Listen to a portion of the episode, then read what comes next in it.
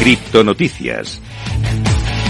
Y tenemos que empezar hablando, pues como siempre, de lo más importante. Vamos a hablar un poquito de Bitcoin. Te voy a traer un análisis técnico. Mira, porque ha alcanzado el cierre diario más alto desde el 13 de junio. Como sabéis, parece que empiezan a acumularse las buenas noticias.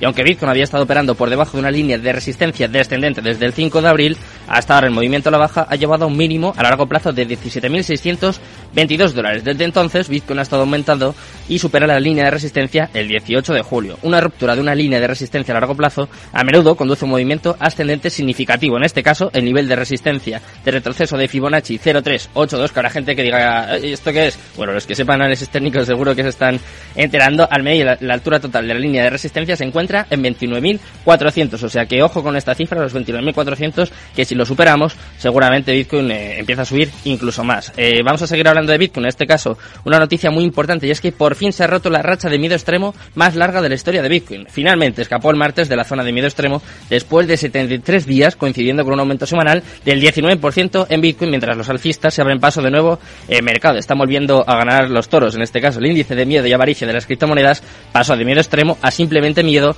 en el día de ayer, alcanzando una puntuación de 30 sobre 100. Desde entonces ha subido ligeramente hasta la puntuación actual del índice, que es de 31.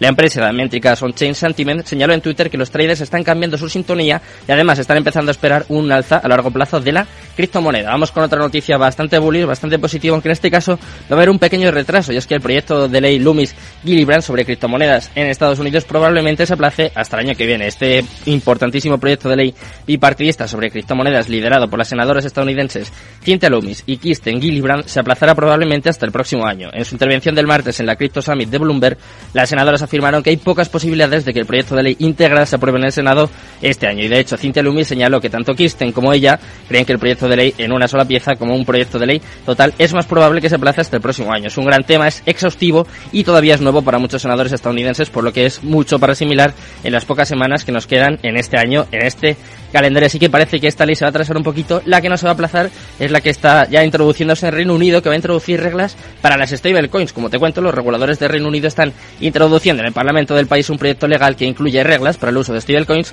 como herramientas de pago. Las reglas son parte de un proyecto de ley de mercados y servicios financieros largamente esperado, destinado a fortalecer el sistema financiero de Reino Unido después del Brexit, que además se, se presentará al Poder Legislativo en las próximas horas. El Gobierno ha dicho anteriormente que las criptos desempeñarán un papel en la estrategia más amplia posterior al Brexit del país para aumentar la competitividad económica. En abril, de hecho, el Tesoro de Reino Unido, el brazo financiero del gobierno, anunció un conjunto de iniciativas para ayudar a convertir al país en un centro cripto global. El anuncio prometía nuevas reglas que permitirían a los consumidores usar monedas estables para pagos con confianza. Como veis, parece que empiezan a acumularse y ahora, también las buenas noticias. Lo que también se acumula aquí en este programa, en Cripto Capital, son las buenas entrevistas. Así que quédate conmigo hasta las 4 y vamos a conocer juntos Ubita. ¿eh? Te va a gustar este proyecto, ojo.